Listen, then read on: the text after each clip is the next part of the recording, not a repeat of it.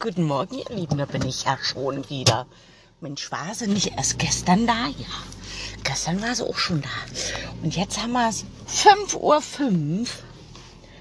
Und daher im Radio okay, den Song hätte ich jetzt tatsächlich mal gehört, weil der so schön, ähm, schön Rhythmus hat. genau.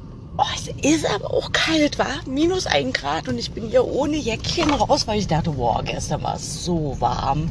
Es wird ja auch heute wieder warm, aber wenn man so zeitig schon raus muss, wow, dann ist es eben noch nicht so warm. Aber heute wird es wieder warm. Heute wird wieder ein großartiger Tag. 17 Grad oder so. Sonnenschein. Und ja, wir machen das Beste draußen. Ne? Ich hatte vorhin auch ähm, bei meinem Käffchen überlegt, über was ich so nachdenken könnte, wenn ich einen Podcast anmache. Ne? Das passiert ja alles sehr spontan. Ich hatte, ich hatte auch eine Idee, aber die ist schon wieder weg. Wie das so ist, ne? Wartet mal, ich muss mal meine Heizung hier anmachen. Gestern musste ich hier fast die Klimaanlage anmachen und jetzt die Heizung. Verrückt. Verrückt. Ähm, genau, ich hab's hier. Mit ein bisschen Stille, ne? In der Stille kommt Großartiges in dir hoch. Naja, gut, so großartig ist es jetzt nicht, aber ähm, auf jeden Fall habe ich mich ja gestern total gefreut, weil mein Sohn einen Praktikumsplatz bekommen hat. Also den hat er vorher eigentlich schon zugesprochen bekommen. Und jetzt sicher, und zwar auf dem Biohof. Und da habe ich mich echt gefreut, weil das so ein, ähm, also für mich jetzt, ja, so ein sinnvoller Praktikumsplatz ist, wo er mh, echt was mitnehmen kann, also mit anpackt und was lernt. Und wenn ich so an meine Praktikumszeit zurückdenke, das war einfach nur der Horror. Ja, also auch wieder so eine Zeit, die, mh, na, ich habe schon was mitgenommen, aber eher so Lebens, ähm, also so eine Lebensphilosophie oder so, ach, keine Ahnung, wie man das nennt. Also, aber so von dem Beruf an sich habe ich nur mitgenommen, dass das furchtbar ist. Und zwar hatte ich damals ein Praktikum in der, war das neunte oder zehnte, ich weiß es gar nicht mehr, im Krankenhaus. Weil ich war natürlich auch so ein absolutes Fernsehopfer. Und habe gedacht, Krankenschwester, natürlich, das ist der Traumjob, ja, ganz toll völlig verblendet und bin dann ins Krankenhaus. Und ähm, das war einfach nur schrecklich, also wie ich dort behandelt wurde. So von oben herab dann Aufgaben zugeschrieben bekommen, die ähm, überhaupt keinen Sinn machten. Also vielleicht einmal oder so. Also ich musste den einen Medikamentenschrank, das weiß ich noch, die musste ich immer wieder desinfizieren. Dann saßen die Schwestern im, im Essenszimmer, wie auch immer, keine Ahnung, so im Pausenraum. Und ähm, dann, wenn da die Leuchte klingelte, oh, ich kann mich nicht ausdrücken, um 5.10 Uhr. Das geht nicht. also wenn es auf jeden Fall dort klingelte und ein Patient Hilfe brauchte, wer durfte gehen? Die Praktikanten. Genau.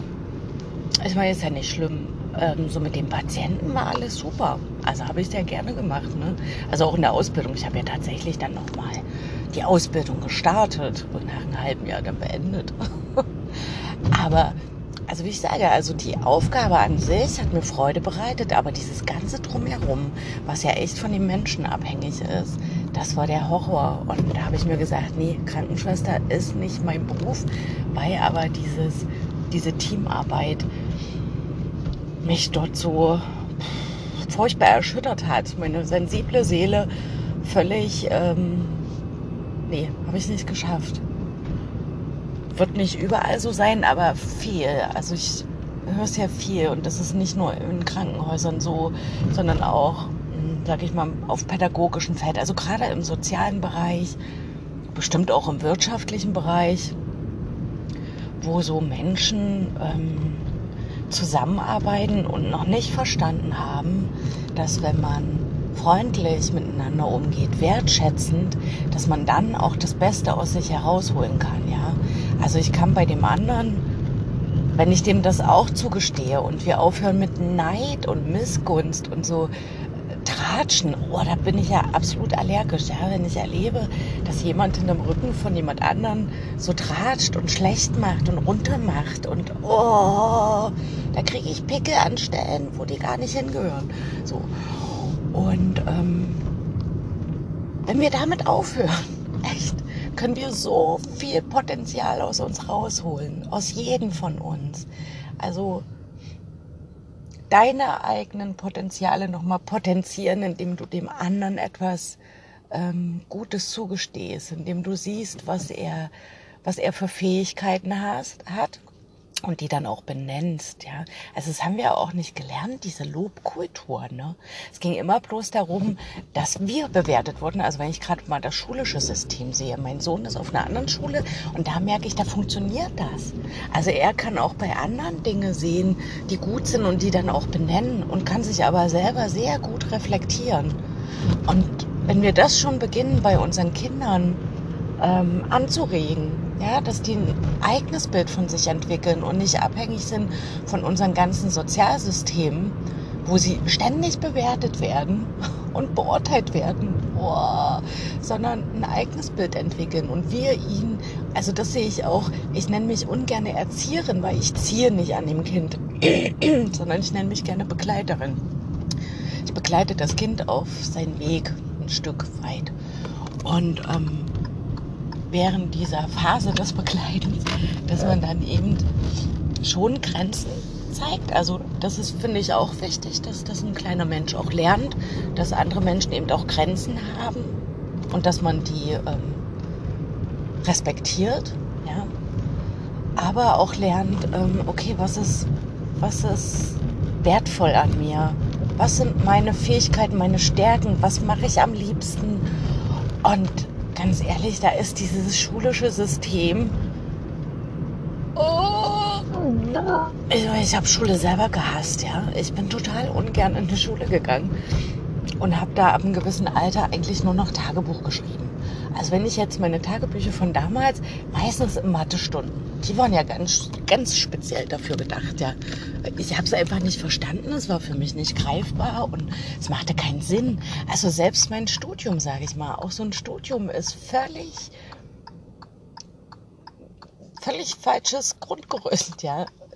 Wo ich jetzt aus jetziger Sicht sage, die jungen Menschen müssten in den Beruf schon integriert werden und parallel, dual ausgebildet werden, sodass sie eine Verknüpfung haben zu dem, was sie machen.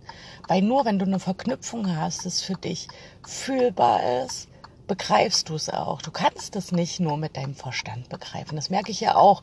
Also ich kann ja 100 Millionen Bücher lesen ich werde es von meinem Verstand erfassen, aber solange nicht die Verknüpfung zu meinem Herzen ist und es für mich fühlbar ist, verstehe ich es nicht und es geht wieder raus aus meinem Kopf. Ja. Und alles, was integriert wurde, empfinde ich auch nicht mehr als ich habe es gelernt, sondern es ist integriert in mir. So und von daher. Noch viel zu tun, sage ich euch. Aber nicht die Hoffnung aufgeben, bitte, sondern kleinschrittig, ja. Also wirklich tippe, tappe die Veränderung und dann merkt man nämlich gar nicht, dass da schon eine Veränderung stattgefunden hat. Höchstens, wenn jemand von außen drauf guckt und sagt, oh, das ist wie, ne? Das mache ich immer bei meinen Kindern, wenn dann Außenmenschen dann sagen, oh, die ist aber wieder gewachsen, wo ich sage, echt? Kriege ich gar nicht mit, ne? Und ähm, ja, also, dass man selber mh, mm, die Veränderung mit anregt und sich darauf fokussiert, was man haben möchte. Also egal, wo du arbeitest, wo dein Tätigkeitsfeld ist. Als erstes, ähm, also so habe ich es auch gemacht, zu überlegen oder besser noch ähm, hineinzuführen, ist es jetzt tatsächlich die Arbeit, die ich machen möchte? Fühlt sich das an für mich wie Arbeiten oder wie ähm, schöpferisch sein dürfen? fühlt sich gut an. Oder ist es eher so, oh, jetzt muss ich wieder auf Arbeit, ich habe gar keine Lust. wenn das so ist, dann ähm, ja, vielleicht nochmal einen neuen Weg gehen. Ich weiß, es kostet echt viel Mut, aber wisst ihr, das ist eure Lebenszeit. Und ähm, die ist begrenzt. In dieser Körperlichkeit ist die begrenzt. Ist auf der anderen Ebene. Aber in dieser Körperlichkeit ist sie begrenzt. Und wie möchtest du diese Zeit nutzen? Mit einem Job, wo du echt keinen Bock drauf hast. Und ich meine, irgendwie gestern hat meine Freundin gesagt, hey, alle, die nach 1980 geboren sind, die müssen bis 70 arbeiten. Wo ich sage, ey, aber sind die alle Banane? Aber dann habe ich überlegt, na okay, wenn du eine Aufgabe machst, die dir so viel Freude bringt, dann ist das ja nicht Arbeiten. Für mich fühlt sich die Arbeit ja auch nicht wie Arbeiten an, sondern eher wie so eine mm, Berufung, Leidenschaft, wie ich es ja gerne mache, ja. So, und wenn du das gefunden hast, dann kannst du schauen, okay, was, was läuft hier gut? Schon. Und wo merke ich, ähm, nee, da würde ich weiterkommen, wenn. Zum Beispiel, wenn das im Team besser laufen würde. Und dann kann man ja überlegen, okay, teambildende Maßnahmen oder so. Ja, also, genau. Es gibt viel zu tun, aber ich mag das ja. Also ich mag es, wenn ich auch noch also wenn ich einfach Dinge bewirken kann. Also Handlungsfähigkeit, ja. Alles, was so lebend, und das haben wir ja erlebt in den letzten über zwei Jahren, gerade da intensiv, alles, was lebend und so Angst macht, ähm, blockiert dich ja komplett und macht dich wieder abhängig von anderen. Aber das hat man schon mal, ne? Genau, jetzt stehe ich wieder an der roten Ampel. Aber früh morgens fahren um 5.18 Uhr mittlerweile. Es sehr, sehr angenehm. Die Leute neben mir, die müssen auch denken, ach, es ist schön. Aber die denken bestimmt, ich telefoniere. Und die kommen nie auf die Idee, dass ich einen Podcast aufnehme. Never, ever. ja, dann wollen wir doch mal schauen, was wir heute aus diesem Tag schöpfen können. Wir haben gerade mit unseren Kids auf Arbeit das Thema Europa. Und das kann man ja total kreativ ausfüllen, ja. Also ist ja nicht äh, stupides Auswendiglernen, um Gottes Willen. Hatte ich das nicht schon mal? Das ist wie so ein Déjà-vu. Hatte ich euch das, ups, das grün, hatte ich euch das nicht schon mal erzählt, dass wir dann auch kochen wie in europäischen Ländern? Naja, also äh, diese Woche haben wir auf jeden Fall Italien und werden Nudeln mit Tomatensauce machen. Yummy, yummy, yummy. Sehr lecker. Genau.